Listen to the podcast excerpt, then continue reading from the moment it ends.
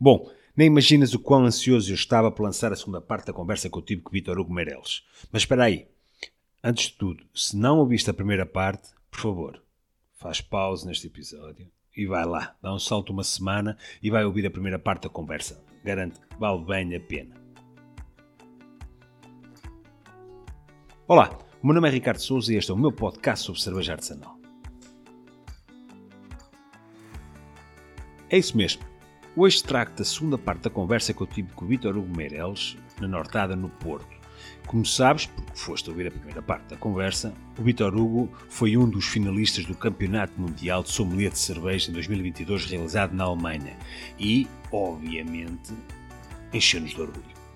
Nesta segunda parte vamos abordar um bocadinho mais o Vitor Hugo como, como pessoa, vamos conhecer o nerd apaixonado, segundo as palavras dele mesmo, o papel que ele tem na Nortada, como tudo começou para ele no mundo da cerveja, a sua experiência na Goldendrake no Porto, o que ele achou de 2022 e o que esperar de 2023 e acabamos ali com um pequeno, uma pequena surpresa, vamos revelar aquela que para ele foi a melhor cerveja do ano.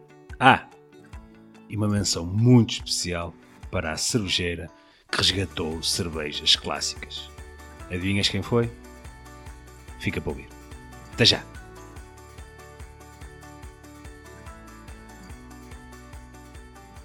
Bom, ok, agora deixando um bocadinho de lado a parte da formação que nós já percebemos que, que, é, que é importante, como é que tu, Vitor, o começaste? Essa parte não é. Normalmente é por aí que nós começamos, não é? Começamos por uh, falar sobre como é que tudo começou.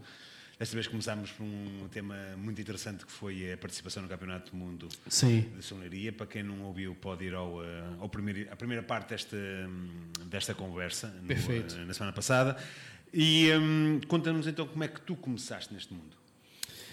É, eu vou aqui abrir o coração para vocês vou falar coisas específicas aqui para o pessoal do, do, ouvinte aqui do, do Cerveja Artesanal do Ricardo Souza. Eu sou uma pessoa muito emotiva. Uhum. Eu sou. Eu, engraçado que eu sou o típico nerd, tá? Então eu adoro é, estudar. E adoro, sei lá, coisas como Senhor dos Anéis, Star Wars. Típico nerd Exato. mesmo. Aquele raizaço mesmo, aquele que usa óculos e tinha espinha e aparelho. É isso. Inclusive, tô, tô com o aparelho de novo. Né? Esse é invisível, mas eu, já tive aquele de, de ferro mesmo. É, e eu, eu, eu, eu gosto de me apaixonar. Exatamente eu gosto. É sim, é uma coisa que eu gosto, então, não só por pessoas, mulheres, etc., mas também por assuntos. E pronto, de, falando sobre isso, de eu ser nerd e apaixonável e romântico, eu estava pensando em ser sommelier de vinhos. Eu estava tomando vinhos diferentes no Rio de Janeiro, calor de trinta e tantos graus, quase 40, tentando tomar vinho. Beleza, não é tão fácil assim, mas eu estava tentando. E, e aí, tal, não sei o quê, eu já estava indo para essa coisa de gastronomia, sempre gostei de cozinhar também, tudo mais, de aromas e sabores diferentes, fazer combinações. Eu sou químico, então a cozinha é um pouco uma alquimia gostosa. Então, ao invés de fazer uma reação química para, sei lá, refinar petróleo, a gente faz uma reação química para fazer um frango no assado, que é muito mais gostoso do que petróleo. Mas é, eu, em 2013, eu estava num, num restaurante com uma amiga, é, e a gente estava lá tomando cerveja. E aí o cidadão, o garçom, e olha, pessoal, pessoal de serviço de mesa, serviço de bar que estava ouvindo a gente, olha, é, vocês são uma das peças fundamentais, principalmente quem toma, principalmente quem, quem, quem, toma conta e quem, quem trabalha em bar que tem cervejas diferentes, como aqui na Nortada e outros lugares. Vocês são é, os nossos, nossos porta-vozes e a, a nossa linha de frente para é, evangelizar o pessoal para tomar cerveja diferente. Então, o que, que esse cara fez lá no, no Rio de Janeiro? Ele falou assim: ó, meu chapa, o, chefe, o, o, capitão, é o seguinte: é, eu vejo que vocês gostam de cerveja e tal, não sei o que. Olha só, eu tenho uma cerveja aqui que ela tá na promoção. É uma cerveja diferente, tá? Eu tá. Ah, vai falando, eu tô ouvindo você. É uma cerveja diferente, uma cerveja de 750 ml, a gente usa mais o ml no Brasil, então seria 75 cl aqui em Portugal. Uma cerveja rolhada. Ela vem numa rolha, tipo de vinho, sabe? Ah, cerveja rolhada. Aí eu já tava dizendo, esse cara tá querendo me enrolar. Mas não, tá, vai falando, é, tá, cerveja rolhada e tal. Ela é 100 reais a garrafa. Mas hoje está na promoção, ela está 60 reais. Hum. Pessoal, a gente está falando de 2013. É, era, era muito dinheiro para a época, mesmo na promoção. Mas eu já eu digo que se você bebe um pouquinho mais, você, você, tem aquela doença que você adquire automaticamente, que é achar que é rico. Verdade. Achar que é milionário. Verdade, aí eu verdade. falei assim: sou, ah, sou culpado. sou Quem culpado. Nunca? Quem nunca? E aí eu falei: tá bom, beleza. E olha, esse tá bom, beleza. E esse garçom. Que, Pô, abençoado seja você, meu amigo. Porque você fez isso. E eu tomei uma Duvel. Fantástico. Pronto, eu tomei uma Duvel. Das melhores cervejas que eu vejo Exatamente. É uma cerveja que é encantadora. Encantadora. Até hoje é uma das minhas cervejas favoritas que, que, que para mim. E eu tomei uma Duvel de, de, de, rolhada e tal. E eu tenho essa garrafa até hoje, tá no Brasil. Ano que vem, se der tudo certo, eu vou ao Brasil e vou trazer essa garrafa para cá. Dez anos depois. Fantástico. 2023, 2013. E eu fiquei encantado pela cerveja, porque ele foi lá e tirou a rolha, fez POC. Eu falei, caraca, o cara tá me servindo um, champanhe aqui falando que é cerveja. Tá, tá, tá me enrolando, com certeza. Aí ele colocou, e, a, e a dúvida é amarelinha, ela é amarela, ela é, parece uma Pilsen. Só que tem uns, sei lá, quatro dedos de espuma, espuma né? Faz isso. uma espuma bonitíssima. Eu, cara, aquilo já me falei, caramba, nunca vi uma espuma de cerveja assim. Beleza.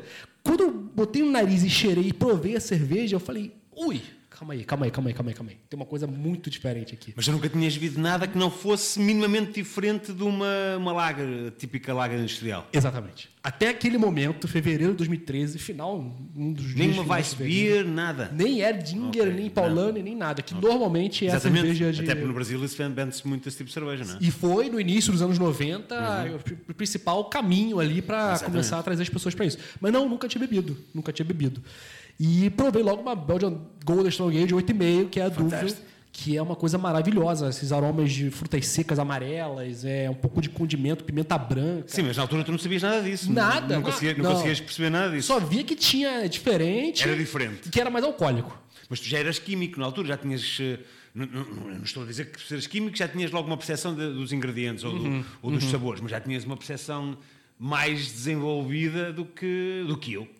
É, pronto, eu sabia, depois no futuro que eu fui descobrir e estudar mais sobre cerveja a partir daquele momento, é que eu descobri que tinham fenóis e tinham ésteres. Ok. Pronto. Aí vai um pouco mais para essa formação certo, minha. Certo, certo, certo. E eram né, compostos orgânicos uhum. ali da fermentação de levedura ale que você tem nesse tipo de cerveja.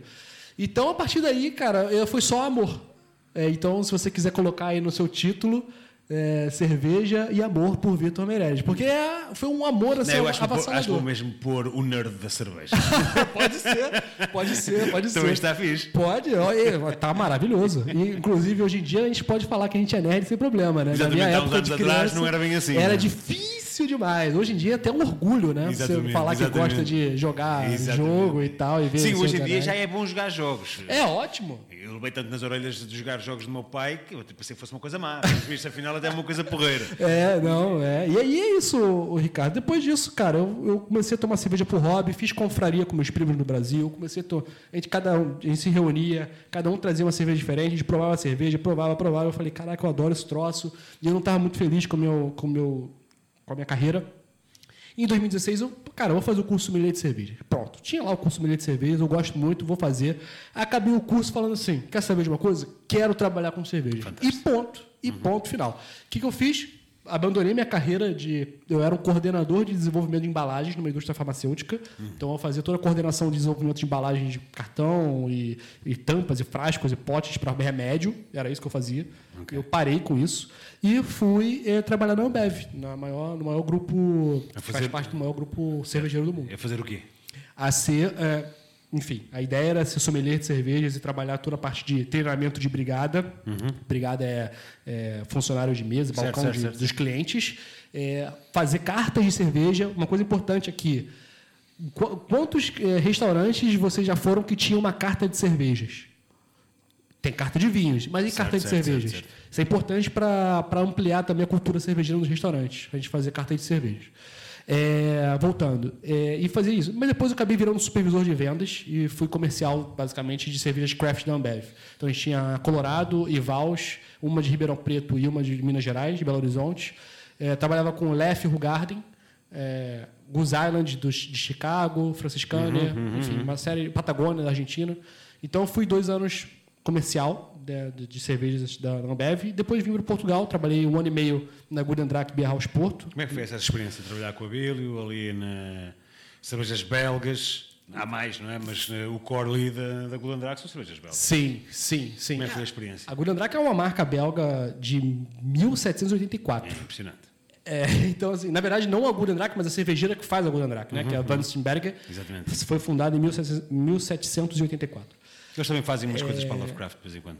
Sim, sim, sim. Opa, é assim, é, foi uma realização de um sonho, né? Na verdade, eu sempre quis sair do Rio de Janeiro por vários motivos, mas o clima quente, muito quente, e, e- e a questão da segurança pública no Rio de Janeiro são coisas complicadas. E eu saí, vim a Portugal, é, consegui minha cidadania portuguesa e, e vim trabalhar numa, numa, numa- num bar que é referência de cerveja belga em, no- em Portugal. E foi muito bom. é, eu, eu agreguei, eu acho que muita coisa ali no, no meu serviço. é, e Só, só que tu trabalhaste em plena pandemia. eu só, eu só saí dali depois no segundo lockdown, em janeiro de 2021.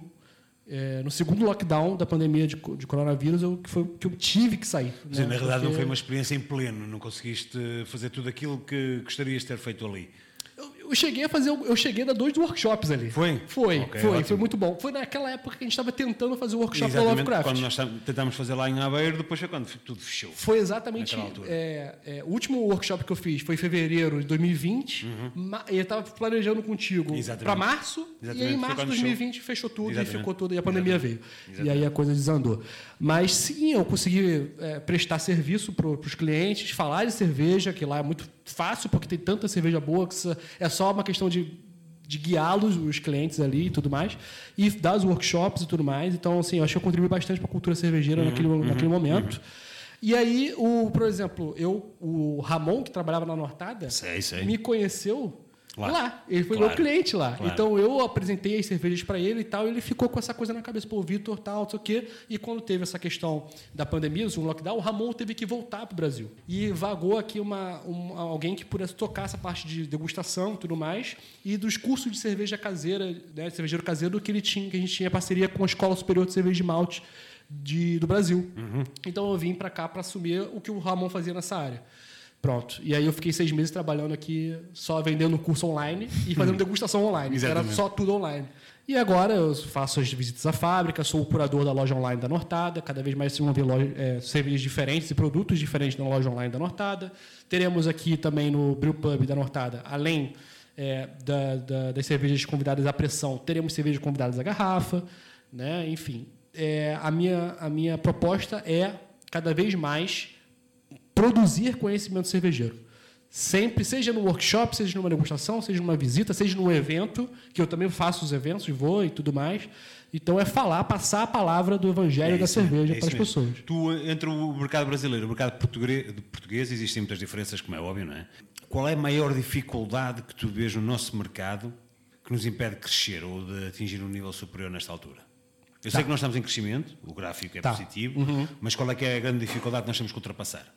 Eu acho que, diferentemente do Brasil, a gente, a gente aqui em Portugal tem uma cultura vinícola muito, muito, muito, muito mais intrínseca. Então, a gente, o português, de uma maneira geral, já tem uma bebida de eleição. Exato. para quando ele quer que- quando ele quer degustar alguma coisa. E a cerveja é para ele matar a sede. No Brasil também, a cerveja sempre foi para matar Uhum, sede. Então a gente está falando de isso no Brasil, no Portugal, pô, no Camboja, na Tailândia. Sim, sim, sim, Em qualquer sim. lugar no mundo, American Lager, por Tá muita parte lado. do século XX, é a bebida, é a cerveja. Como a gente pensa em cerveja, a gente pensa naquela cerveja, naquele tipo de cerveja. É, mas eu acho que o grande desafio aqui é justamente eh, trazer eh, essa, esse potencial gastronômico da cerveja e, e- dividir, rivalizar, Foi- foi talvez tal- com vinho. Tal o que falámos no início, na primeira parte da nossa conversa, eh, temos que ir pela- pelo estômago. Sim. Mas também pensar a questão do dinheiro, quer dizer, uma cerveja artesanal boa eh, é cara. Uhum, uhum. Eu, aham. Ou seja, isto é uma, uma- como é que se chama? Uma, o rabo, uma, pescada com o rabo na boca, assim que se. Quer dizer, Sim, é sim. cara, a malta não bebe, a malta não bebe, continua a ser cara. Uhum, Eh, Percebesse mais, fazia-se mais, produzia-se a maior, maior escala e seria mais barata. Pá, estamos aqui um bocadinho num, num ciclo perigoso Sim. que nos impede de crescer. Temos mesmo que dar o salto. Eu, eu acho que a questão do preço. É, eu entendo, obviamente vai ser mais caro que uma cerveja. Isso em qualquer lugar, no Brasil também. Sim, isso claro, em qualquer claro, lugar. claro, eu acho que não é muito por aí. Eu acho que é, é- a pessoa que bebe cerveja artesanal, a gente chama de artes- artesanal, mas enfim, cervejas feitas hum, com ingredientes mais selecionados ou é, de, com métodos que respeitem mais, o, por exemplo, o tempo de fermentação da cerveja e tudo mais. Isso tudo encarece um pouco mais o produto. O volume também é completamente diferente. Né? Você faz um produto com menos volume, você tem um custo unitário muito maior do que se você fizer certo. em maior quantidade. Isso é óbvio, isso é matemática. Mas eu acho que o importante é o, o, o fazer com que o português consiga pagar sem doer no bolso pagar o, que a cerveja artesanal é, custa, sem ficar triste. Ou muito pelo contrário. Fazer com que ele pague e não veja nem problema e, na verdade, fique tudo bem. O, um, o grande, um, dos grandes problemas, eu insisto muito nesta tecla, aliás, Sim. isto é, é, referido todos os dias, eh, cada vez que eu gravo um, um episódio, é que nós muitas, muitas vezes nem temos noção de quanto dinheiro gastamos em cerveja de merda. Eh, porque na realidade, se fôssemos a somar todo o dinheiro que gastamos em cervejas industriais, eh, se transformássemos esse dinheiro eh, ou se canalizássemos esse dinheiro para cerveja artesanal, uhum, uhum. bebíamos menos, mas bebíamos melhor. É, sim. E acho que é um bocadinho que nós temos que ir também. Tu falaste muito bem da parte da harmonização da comida, acho fundamental. Explicar yeah. às pessoas que de facto nós podemos almoçar e podemos jantar e beber uma cerveja ou duas diferentes, yeah. sem dúvida nenhuma. Podemos ter um almoço de família e meter cerveja em cima da mesa sem que os nossos primos e os nossos tios fiquem chateados Sim. ou aborrecidos. Temos que fazer isso, mas também temos que explicar às pessoas que é caro, de facto, mas eu prefiro de longe beber uma IPA, eh, uma boa IPA, do que beber quatro Superbox. Eh, quando digo Superbox, sentes preso pela Superbox, até quando eu bebo uma industrial é aquilo, é aquilo que costumo beber mais. Sim, sim. Um, ehm, sem beber uma dessas industriais. Uh, portanto, também temos que ir por aí. É, eu acho que não é uma questão de ser cerveja é, ruim ou boa. Eu acho que é uma questão da pessoa ter a mente aberta e explorar. E não ficar preso a um conceito específico de cerveja. É explorar. Eu acho que. Eu, e eu, como, como, como nerd, eu gosto. Quando eu gosto de uma coisa, eu gosto de querer saber tudo sobre aquilo. Então, é, é meio que tentar fazer com que as outras pessoas se apaixonem por cerveja a ponto de elas próprias depois Sim. quererem mais. Então como é que nós fazemos isso? Como é que nós apaixonamos alguém que não quer uh, provar? Primeiro de tudo, na minha opinião, é, se você trabalha com cerveja, seja importadora, seja é, como comercial para vender cerveja para on trade, para restaurantes e bares, ou como brigada, empregado de mesa ou balcão, uhum, uhum. você tem que saber sobre cerveja. Você tem que saber Vamos voltar ao início nessa conversa, é a formação. É, exatamente. Então, assim, eu quero muito eu fico realmente é, vontade de fazer agora. Vamos falar agora sobre isso, vamos falar sobre. Sabe? É, é, realmente é passar conhecimento de cerveja para as pessoas entenderem. Quando elas forem no, no, mercado, ou forem num bar, ou forem no restaurante e virem três ou quatro, ou cinco, ou dez estilos de cerveja diferentes, elas falarem, eu dessas dez aqui, eu gosto é dessa Munich Dunkel aqui. Uhum. Isso é maravilhoso. Isso aqui é a pessoa que ela, ela já sabe, ela está educada. Sim, sim, isso é extraordinário. E é isso que a gente precisa fazer, é educar as pessoas. E o próprio Lovecraft era muito raro ter alguém eh, assim, eh, muito, muito raro. Normalmente pediam uma opinião, ou pediam uma mais simples, ou da casa, Exato. Ou, ou fosse o que fosse. Pedir especificamente aquela um conjunto de, de pessoas. E é, esse, e é esse conjunto de pessoas que nós temos que alargar. Nós temos que fazer com que esse conjunto seja cada vez maior. E eu desafio também aqui, a gente, nos bares de cerveja, termos esti é, outros estilos além de Imperial Stouts, uhum, uhum. além de Sours uhum. e além de IPAs. Tem que ter uma proporção de cervejas, de estilos, e tem no mercado, tranquilamente, vocês conseguem, uhum. é, que sejam mais introdutórios também. Sabe, eu acho que, na minha opinião, você deveria ter um, um range um pouquinho maior das TEPs porque você, a pergunta é, como é que a gente faz para outras pessoas que não bebem cerveja começarem Exatamente. a beber cerveja? Exatamente. Ela não vai começar a beber cerveja com IPA, nem, nem numa, talvez numa session IPA, e olhe lá. Mas mesmo assim pode ser muito amargo para muitos paladares. Sour, complicado, porque a pessoa acha que a cerveja está estragada. Eu já ouvi pessoas falarem que tomaram uma cerveja, uma Duchesse Bourgogne, e odiou porque falou que a cerveja estava estragada. Eu já contei a minha história várias vezes com a Red Flanders da um, Rodenbach, que eu mandei para trás. Exato. A primeira vez que eu bebi, mandei para trás, claramente. Exatamente. Porque ela não tem ainda não é? conhecimento suficiente para entender que a cerveja é para ser assim, esse estilo específico de cerveja. E... Mas quem me serviu devia-me ter dito. À partida logo, de certeza. Exatamente. Se até disse, atenção, cá estou a ser injusto com a pessoa. Uhum. Se até disse, na altura não liguei porque tinha mania. Uhum. Se fosse o que fosse, mas se calhar não liguei. Mas uhum. a verdade é que nós temos mesmo de ter muito cuidado com isso. E, e, agora, e agora vou contrariar um bocadinho o que estás a dizer uh, por causa das sours. Um, eu acho fundamental nós termos uma sour à pressão. Eu vou, eu explicar, por, eu vou, eu vou explicar por aqui. eh, nós temos que ter a possibilidade de dar a provar, sem obrigar a pessoa a comprar uma garrafa. Uma, uma sim. Uma, sim. Pelo menos uma, no mínimo. Era o que eu tinha. Eh, assim, algo mais fácil. Mais sour, mas um sour mais docinho, não um sour tão, eh, tão intenso. Ok, Então, ok. Aí eu acho que é muito importante para chamar as pessoas para, esse, para essas cervejas. Até porque muita gente eh, ouve o nome sour, eh, leva logo para um campo de uma cerveja que não vai ser muito fácil de beber e Uhum. depois, a maior parte das vezes, até se surpreendem. Portanto, eu acho que é muito difícil fazer um jogo. Quem está atrás do balcão tem muita dificuldade Sim. em fazer o jogo das torneiras. Eu tive essa dificuldade eh, e, e admito que não, que, não é, que não é fácil. Mas, na realidade, se nós queremos alargar o leque de pessoas a quem chegamos, temos que ter, de facto, um leque também alargado. Não Sim. podemos ter quatro neipas à pressão quando temos 12 torneiras. Exato. É? Eh, até porque depois há as opções das latas. Felizmente, cada vez mais se, se usam latas para, Sim. para, para, para distribuir pelos, pelos bairros da especialidade. Portanto, quem quer esse tipo de cerveja pode sempre também ir por aí. Deixa-me interromper a conversa no instante só para te fazer alguns pedidos. Primeiro, o habitual. Partilha este episódio ou este podcast com quem achas que possa gostar. O segundo, deixa a tua crítica. Se for escrita, espetacular. Se for apenas pontuação de 5 estrelas, fantástico, não é mesmo? Quanto melhor for a média da pontuação que eu tenho no podcast, mais longe eu consigo chegar, a mais pessoas eu consigo chegar e mais ouvintes e mais apreciadores de cerveja nós conseguimos trazer para este mercado. E por fim, o terceiro pedido. Se conheces alguém que tu achas que seria uma mais-valia para esse podcast, envia-me uma mensagem, eh, liga-me, faz como achares melhor, mas eh, dá-me essa sugestão, está bem? Vá, agora volta à conversa. Sim. E agora quero-te fazer uma pergunta, até porque hum, o nosso tempo começa a esgotar-se e Uhum. a conversa está muito boa e se calhar vamos ter que fazer depois uma segunda, uma segunda visita. Sim. Mas, mas Hugo, pá, tu és um, um nerd, como já disseste, tu és um Sim. gajo analítico, és um gajo apaixonado, tu gostas Sim. muito disto. Gosto. Nós estamos a gravar isto no dia 30 de dezembro. Sim. Epá, eu não sei muito bem quando é que isto vai ser lançado, eu espero que seja muito rápido, mas é uma altura para nós fazermos um balanço de 2012, 2012, 2022 e uma projeção para 2023. Aham. Pá, Queres-me ajudar aí? O que, é que tu, o que é que tu achaste deste, deste ano que está agora a terminar?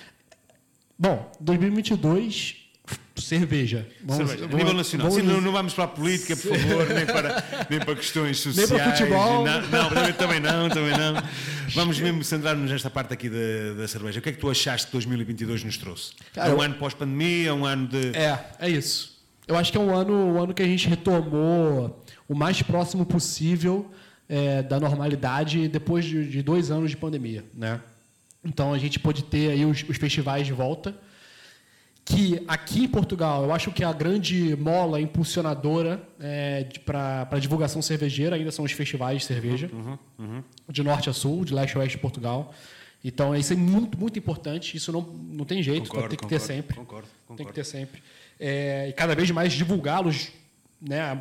inclusive na grande mídia, a grande mídia também divulgar mais esses. Já se viu este ano, este ano já É. se viu, já se viu, sim senhor. Pronto, é isso, é isso. E agora, desculpa parênteses, Sim, eh, no concurso nacional de cervejas artesanais, Sim. foi ampla a distribuição, nos- até mesmo nos jornais, nos jornais nacionais, eh, da divulgação do concurso. É verdade, Eh, sim. E mesmo a imprensa escrita, os jornais como o público, por Sim. exemplo, fizeram referência, fizeram referência ao concurso. Portanto, sim, concordo contigo. Sim, sim, eu acho que é praticamente isso. Então, assim, para 2022, eu acho que foi um ano de, de retomada.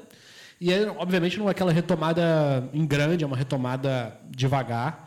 Mas é, é basicamente, basicamente isso. Eu acho que a gente aqui no Nortada, inclusive, é, reestruturação total da empresa. Eu acho que para muitas empresas foi assim também, muitas contratações e tal, e ainda pisando em ovos é, com relação a expandir, ampliar muito rapidamente.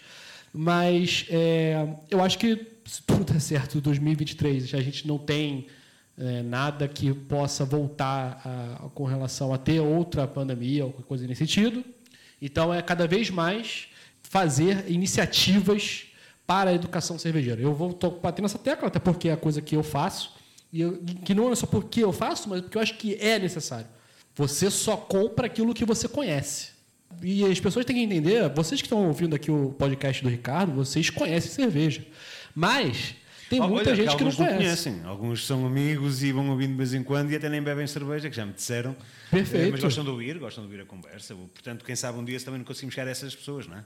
Exatamente. É, é, é, Eu, acho que, sim, expandam.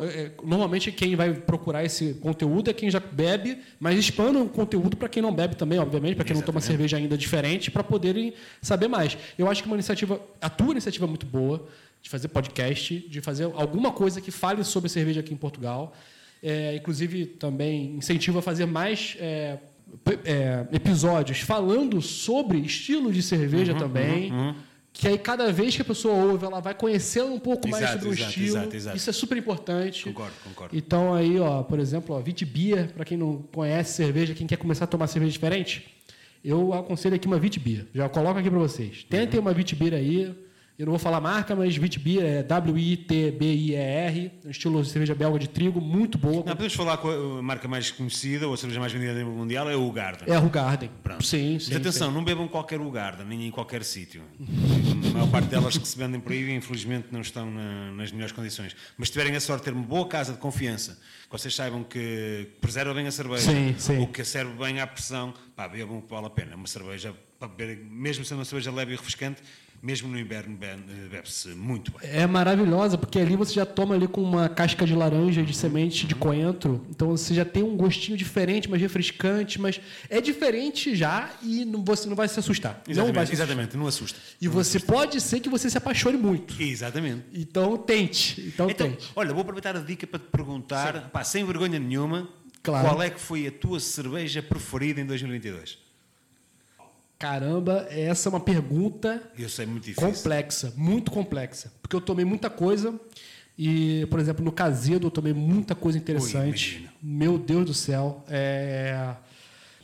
E, cara, eu acho que a cerveja. Uma Eu fui também juiz do concurso nacional de cerveja caseira aqui.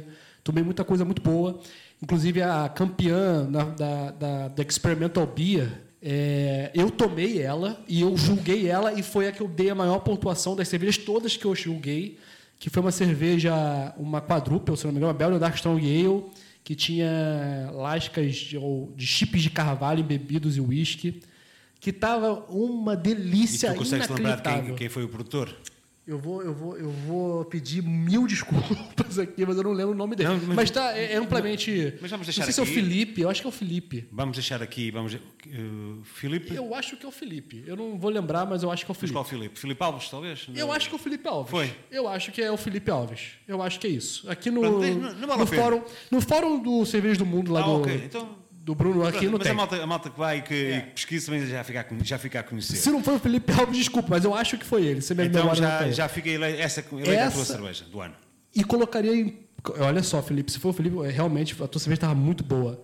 Colocaria quase empatada com a Murder. Pois. A Murder realmente. é- E assim, eu sou um pouco biased ou en- enviesado, porque eu adoro Imperial Stout e adoro Dark Strong Ale. São os estilos que eu adoro. E foram duas muito bem executadas. E também com barrica e com whisky, bom, no caso Bourbon, na, na da Murder de 2022. Não me surpreende a tua resposta. Então eu fico nessas duas aí. Essa Ah, foi amplamente discutida já várias vezes, mesmo no fórum e em conversas pessoais, Sim. como tendo sido muito provavelmente a cerveja, a melhor cerveja, ou a cerveja com maior consenso a, nível, eh, a nível nacional em 2022. É, de facto, é. depende muito gosto de cada um, como é óbvio, Claro que não é? sim, claro que Mas sim. de facto não há quem não tenha gostado, não gostado da cerveja. E já agora aproveito aqui a ponte e para ti a melhor cervejeira deste ano. Eu sei que também é uma, uma pergunta difícil porque o melhor abrange muita, muitos parâmetros de avaliação, Claro. mas Sim. quem é que tu querias eleger? Uma menção honrosa, digamos assim. Pronto. Ok, boa pergunta. Uma excelente pergunta. Uma referência que tu achas assim, esta, esta cervejeira merece ser referenciada. Cara, eu vou fazer uma referência aqui que eu acho que vai ser inusitada. Acho que não- as pessoas não, não iriam jogar. é, mas eu acho que merece uma menção aqui pela, pelo resgate. Porque cerveja artesanal, uma coisa que é importante em cerveja artesanal é resgatar tradições e resgatar coisas que estavam quase mortas. Uhum, sem dúvida, concordo. Vários estilos que a gente toma hoje largamente estavam quase mortos. Fiquei curioso, fiquei curioso. né? Então eu vou deixar uma menção honrosa aqui para Dois Diabos. Ah, muito bem. Eu vou deixar uma menção honrosa aqui para o Cacildo e para Dois Diabos, pelo resgate de estilos ingleses. Ok. É, principalmente de IPAs, e bitters, e porters e tudo mais. Merecido. Porque o mercado, é, principalmente de IPAs, de IPAs no caso, né? é, ficou muito focado em lúpulo americano e às vezes lúpulo do, novo mundo, australiano, neozelandês e Sim, sim, sim, sim, sim. Ótimo, legal, Não, são maravilhosas. Eu tenho bebido cervejas assim fantásticas. É um negócio, é, é Muito boas explosão, mesmo. fruta pra tudo quanto é lado Sem e tudo mais. nenhuma. Mas o Cacildo, nesse mar, nesse trend, nessa, nesse hype de Uhum. só, sabe, New England pra lá e pra cá, reis e sumarentas e tudo mais, ele fala: não, vou fazer Brown Ale. Não, vou fazer English IPA. Não, vou fazer Red Ale. Vou Boas. fazer English Porter. Por cima boas, não é? Estilo, exatamente. Boas, bem executadas e estilos ingleses que a gente fica meio. Não tem muita referência. Inclusive, eu mesmo no campeonato fiquei meio assim, porque não tenho muita referência de estilo inglês. Então, assim, não é a minha escola, escola cervejeira favorita, é a belga, é, de um- depois da alemã, a inglesa depois. Mas eu reconheço a coragem do Cacildo e a, e a vontade e a paixão que ele tem pelo estilo inglês. Será que a minha próxima pergunta está respondida? Que era quem é que foi o melhor cervejeiro? Cervejeiro ou cervejeira? É, vamos, vamos seguir a linha. Vamos ter a linha. Fica para o Cacildo. Vamos, vamos, vamos, vamos, vamos. Então vamos seguir brindar. Claro que sim. Pronto, meu amigo, olha, eh, resta-nos brindar. Eh, Vamos brindar ao Cacildo, obviamente, mas brindar também a nós, a ti, eh, a mim, que também merecemos. Quero-te agradecer, dar os parabéns pela posição Obrigado. fantástica, pela forma muito, muito boa com que representaste o nosso país lá no Campeonato do Mundo. Uma honra. Eh, esperemos que consigas desenvolver nos próximos anos eh, todos os projetos que tu queres desenvolver para que mais portugueses eh, consigam lá chegar e quem sabe até chegar ao pódio e quem sabe até ganhar. Sim. Portanto, muito sucesso, podes contar com a minha ajuda para isso. E agradecer-te, agradecer-te esta conversa, foi muito boa e epá, esperemos que 2023 seja o ano É. que vai fazer disparar o nosso mercado de uma forma, Sim. de uma forma histórica. Sim, se depender do meu amor, da minha paixão, vai. Ah, vai- isso é, se depender isso. disso, certeza absoluta. É pra cima deles, com certeza. Meu, amigo, muito obrigado. muito Um obrigado. abraço. Um feliz Muito ano obrigado. novo pra todos Feliz aí. ano novo. De 2023 seja maravilhoso pra todo mundo. Muito obrigado, Ricardo. Obrigado, Will. Obrigado. Saúde. Saúde. Bom, estamos assim por terminar esta conversa fantástica com o Vitor Meireles. Espero que tenhas gostado tanto como eu gostei. Fica aqui mais uma vez o pedido, o reto lançado pelo Vitor Hugo. Se tens aspirações em ser sommelier, chega-te à frente, contacta a mim, o próprio Vitor Hugo. Quem sabe se não és o próximo finalista do Campeonato do Mundo de Sommelier de Cerveja. Entretanto, fica aqui mais uma vez o meu pedido. Partilha este episódio com quem achas que possa gostar. Partilha o podcast em geral, não só este episódio. E a mensagem também do costume. Bebe menos, bebe melhor. Um grande, grande, grande abraço e muito obrigado por estás desse lado. Até já.